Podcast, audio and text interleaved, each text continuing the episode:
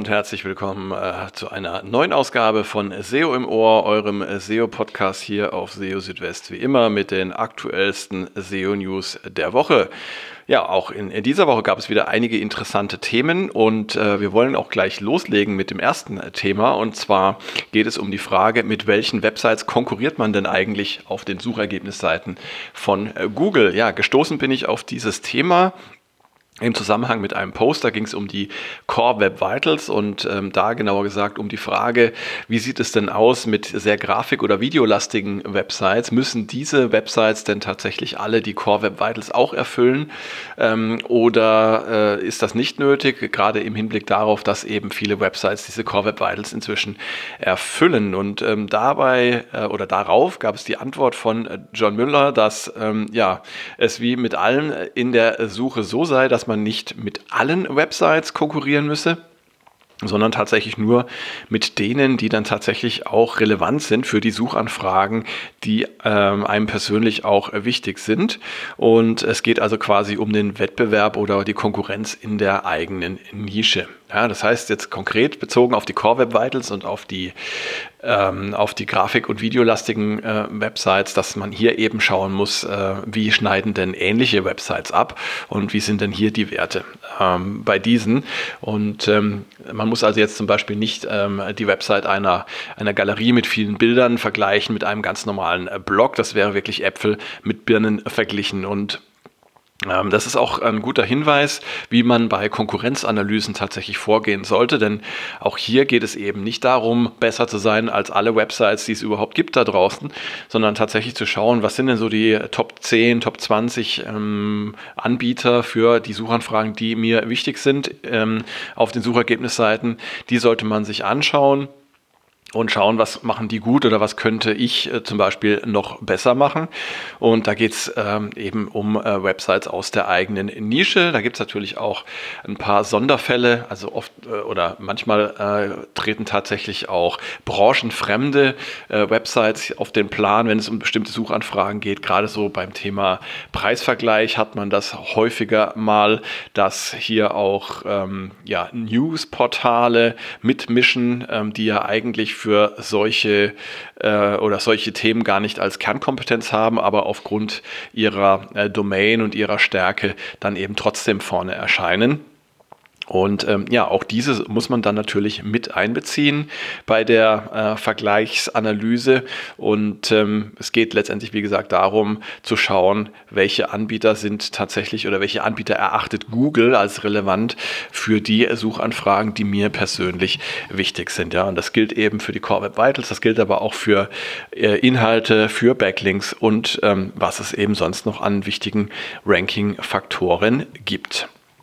Dann hat in dieser Woche eine Aussage von John Müller zu äh, ja, einigen Missverständnissen und zur Diskussion geführt. Und zwar hat John ähm, gesagt, dass man grundsätzlich keine Links auf die eigene Website erstellen sollte. Ja, und ähm, in dem Zusammenhang verwies er auch auf die Google Webmaster Richtlinien. Ja, diese Aussage für sich gesehen, die ist natürlich oder die schreit geradezu danach, missverstanden zu werden. Ähm, es ging dabei um eine Antwort, oder John Müller hat dabei geantwortet auf die Frage eines Nutzers, ähm, der eine Poker-Website betreibt und der wissen wollte, ob es okay sei, wenn eine Casino-Website Links auf ihn setzt. Also wenn er Links von einer Casino-Website erhalte. Ja, und ähm, ich denke mal, John hat es so interpretiert, dass der Nutzer eben äh, die Links ähm, auf irgendeine Weise dann ja beschafft hat von dieser Casino-Website, sei es jetzt durch ähm, persönlichen Kontakt, durch Kauf oder durch Linktausch, was auch immer. Und das hat ihn dann zu dieser Aussage bewogen. Er hat es dann später relativiert und hat geschrieben, er hat den Tweet vielleicht ein bisschen zu schnell und zu locker abgesetzt und äh, man sollte das eben nicht pauschalisieren für alle Links. Und ist ja auch tatsächlich so, äh, Links aufzubauen ist in vielerlei Hinsicht tatsächlich in Ordnung. Man kann äh, zum Beispiel äh, No-Follow-Links aufbauen, das ist überhaupt kein Problem. Ähm, also No-Follow-Links gehen immer, sei es jetzt aus Gastbeiträgen, aus Werbung heraus oder sonstiges. Ähm, auch wenn diese Links jetzt vielleicht nicht direkt auf die Rankings sich auswirken, so können sie dennoch ähm, für Traffic sorgen, für Referral-Traffic und sind daher auch nicht ganz wertlos. Ja? Und äh, es ist auch völlig in Ordnung, zum Beispiel als Dienstleister Kundinnen und Kunden, die zufrieden waren, um einen Link zur eigenen Website zu bitten. Also auch das kann man machen und ähm, es gibt also auch viele Dinge mehr, die man tatsächlich auch selber selber unternehmen kann, äh, um aktiv Links aufzubauen, ohne dabei den Google Webmaster Richtlinien zu widersprechen. Also es gilt hier, wie so oft, Aussagen von John Müller, die muss man in, äh, im Kontext sehen und darf sie nicht so losgelöst einfach bewerten. Zum Thema Cloaking gab es auch was Interessantes in dieser Woche. Wann handelt es sich denn um Cloaking und wann nicht? Es handelt sich eindeutig nicht um Cloaking, wenn der Googlebot weniger Inhalte auf einer Seite sieht als die Besucherinnen und Besucher. Ja, und äh, Hintergrund ist der, ähm, Cloaking verstößt gegen die Google-Richtlinien äh, aus dem Grund, dass Google den Nutzerinnen und Nutzern keine irreführenden Suchergebnisse anzeigen möchte. Wenn jetzt auf einer Seite zum Beispiel äh, für den Google-Bot ähm, Informationen zu Reisen nach Griechenland angezeigt werden, die Besucherinnen und Besucher auf der Seite dann aber Werbung für Viagra erhalten. Ähm, sie haben aber vorher auf ein Suchergebnis für Reisen nach Griechenland geklickt, dann ist das eben etwas, das Google vermeiden möchte. Und das ist dann Cloaking. Wenn Google aber beim Aufruf einer Seite einfach nur weniger Inhalte sieht, dann ist das kein Cloaking. Ähm, denn das kann auch nicht dazu führen, dass es zu irreführenden Suchergebnissen kommt. Ja, also äh, wenn man das ähm, äh, in das Extrem treibt, dann würde Google einfach eine leere Seite vorfinden, die Seite nicht indexieren und die würde dann auch nicht in den Suchergebnissen erscheinen.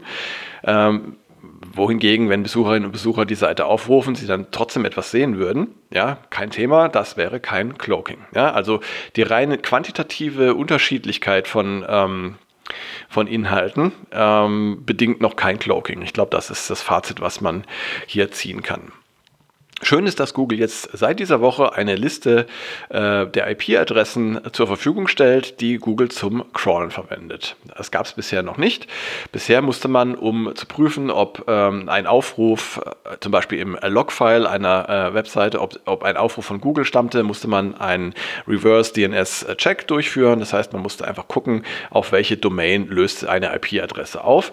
Und ähm, dann musste das entweder google.com oder googlebot.com sein, dann war das in Ordnung. Ansonsten ansonsten konnte man davon ausgehen, dass es irgendein Spam-Crawler oder ein Fake-Crawler war. Das Ganze ist jetzt einfacher geworden, denn es gibt jetzt eben eine Liste der IP-Adressen, die Google zum Crawlen verwendet und die der Googlebot verwendet. Das ist schön, denn damit sind zum Beispiel Whitelists einfacher zu erstellen. Das heißt Listen von erlaubten IP-Adressen, von denen gecrawlt werden darf. Aber Vorsicht, diese Whitelists müssen regelmäßig aktualisiert werden, denn die Liste der IP-Adressen, die Google verwendet, die kann sich natürlich ändern. Und möchte man Google dann nicht äh, ungewollt aussperren vom Crawlen, dann sollte man eben dafür sorgen, dass die Whitelist auch regelmäßig auf dem aktuellen Stand ist. Ja, und zum Schluss noch etwas zum Thema Index Now. Da hatte ich ja auch schon etwas drüber erzählt. Index Now ist ein Protokoll, das ähm, ja als Initiative von Microsoft ähm, erstellt wurde und das ähm, es ermöglicht, Suchmaschinen über neue, geänderte oder gelöschte Inhalte zu informieren. Ähm, auch Anbieter wie Yandex, äh, Wix, Cloudflare und Akamai äh, unterstützen inzwischen äh das Index Now Protokoll. Und ja, der Vorteil ist einfach der, dass Webseiten sozusagen dezentral die Suchmaschinen ähm, benachrichtigen können, anpingen können, wenn sich was getan hat. Und das spart ähm, Crawling-Bedarf, äh, denn äh, die Suchmaschinen müssen dann nicht immer äh, regelmäßig auf den Seiten vorbeischauen, um selber zu prüfen, ob sich etwas geändert hat. Ja, Google war ja bisher etwas zurückhaltend, was Index Now angeht. Aber laut einem Bericht auf Search Engine Journal möchte Google Index Now zumindest testen und zwar aus Gründen der Nachhaltigkeit. Google ist ja laut eigener Aussage die Nachhaltigkeit beim Crawlen wichtig und da sei man seit 2007 schon CO2-neutral, möchte bis 2030 CO2-frei werden und äh, ja, dazu ist ein effizienteres Crawling eben auch sehr wichtig ähm, und äh, deshalb möchte Google Index Now jetzt auch äh, testen. Das heißt aber noch nicht, dass es dann tatsächlich auch von Google unterstützt wird. Ähm, es gibt aber auch Anzeichen, dass ähm, das IndexNow-Protokoll zukünftig auf äh, ja, zahlreichen Websites schon ähm, angeboten werden könnte. Zumindest ähm, gibt es bei äh, WordPress schon ähm, ja, äh, Arbeiten für ein Plugin, um IndexNow zu unterstützen. Und äh, das Ganze könnte sogar dann irgendwann auch in den Core von äh, WordPress kommen, allerdings noch nicht sofort, erstmal nur als Plugin.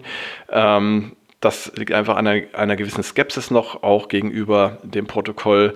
Ähm, ja, außerdem sei es ähm, ja, laut Ansicht des äh, Lead-Entwicklers zumindest so, dass es nicht ideal sei, jede Suchmaschine einzeln per Ping zu benachrichtigen. Außerdem müsste man alle Anbieter einbinden, ähm, die das Protokoll unterstützen, um zum Beispiel nicht einer äh, bestimmten Suchmaschine den Vorzug zu geben. Ja, aber immerhin sieht man, dass sich da etwas tut und spätestens wenn Google Index Now dann tatsächlich auch unterstützt, dann kann man davon ausgehen, dass es auf vielen Websites zum Einsatz kommen wird. Und ähm, ja, die möchten dann natürlich auch damit erreichen, dass ihre Inhalte dann möglichst schnell im äh, Google Index landen, beziehungsweise dass Änderungen dort auch möglichst schnell berücksichtigt werden. Ja, und damit sind wir auch schon wieder am Ende von SEO im Ohr. Ähm, ich freue mich, dass ihr eingeschaltet habt und würde mich sehr freuen, wenn ihr SEO im Ohr auch auf Spotify folgen würdet und äh, wenn ihr mir eine Bewertung auch auf Apple Podcasts hinterlassen würdet. Die entsprechenden Links findet ihr auch auf SEO Südwest in den äh, Show Notes.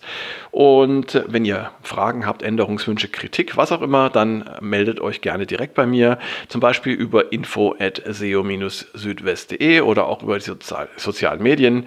Ähm, da würde ich mich auch sehr freuen über jedes Feedback von euch. Und äh, ja, spätestens in einer Woche gibt es dann eine neue Ausgabe von SEO im Ohr und dazwischen halte ich euch auch auf dem Laufenden jeden Tag mit den aktuellsten SEOs, äh, News auf SEO Südwest.